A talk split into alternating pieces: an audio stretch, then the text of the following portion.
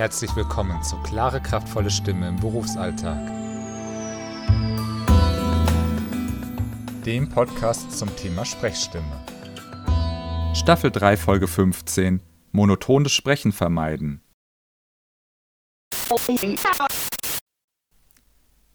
Hallo und herzlich willkommen zur neuesten Folge von Klare, kraftvolle Stimme im Berufsalltag.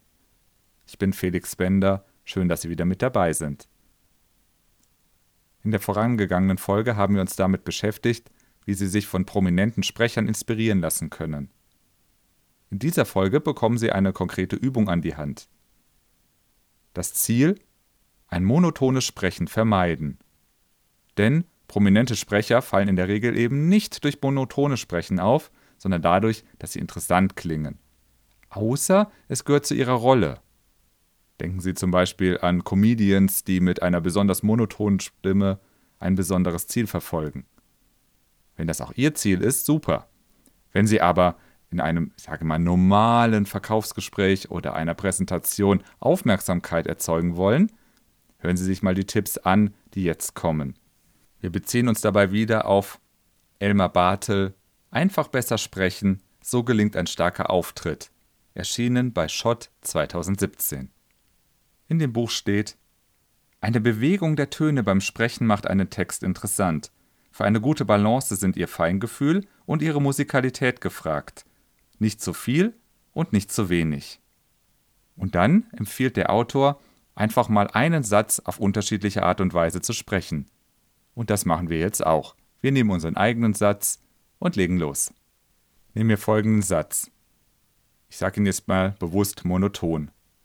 Das Buch zeichnet sich dadurch aus, dass es viele Tipps enthält und sehr alltagsrelevant ist. Jetzt wollen wir doch mal ein bisschen probieren. Und es kann übrigens durchaus sein, dass ich das ein oder andere Wort mal anders sage. Das ist aber überhaupt gar nicht schlimm, denn es geht darum, wenn wir unsere Zuhörer erreichen wollen, dass der Inhalt stimmt, aber nicht, dass jedes einzelne Wort auswendig gelernt sein muss. Betonen wir doch mal den ersten Aspekt. Das Buch zeichnet sich dadurch aus, dass es viele Beispiele enthält und sehr alltagsnah ist.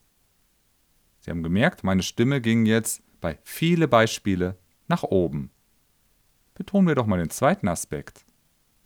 Das Buch zeichnet sich dadurch aus, dass es viele Beispiele enthält und sehr alltagsnah ist. Jetzt ging beim zweiten Aspekt, bei alltagsnah, die Stimme hoch. Das kommt einfach darauf an, was wollen Sie betonen was wollen Sie herausstellen? Jetzt versuchen wir mal beide Aspekte zu betonen.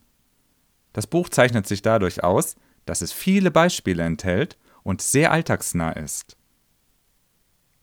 War das jetzt noch überzeugender, als einzelne Aspekte zu betonen? Oder war es zu viel? Das kann man nicht absolut beurteilen. Es kommt darauf an, was möchten Sie rüberbringen. Allgemein kann man aber sagen, es ist angenehm, wenn die Stimme nach oben geht und auch wieder nach unten. Wenn sie so irgendwo in der Mitte schweben bleibt, dann weiß der Zuhörer, die Zuhörerin nicht, ja, ist der Satz jetzt zu Ende? Kommt da noch was? Was ist eigentlich das Ziel dieses Satzes?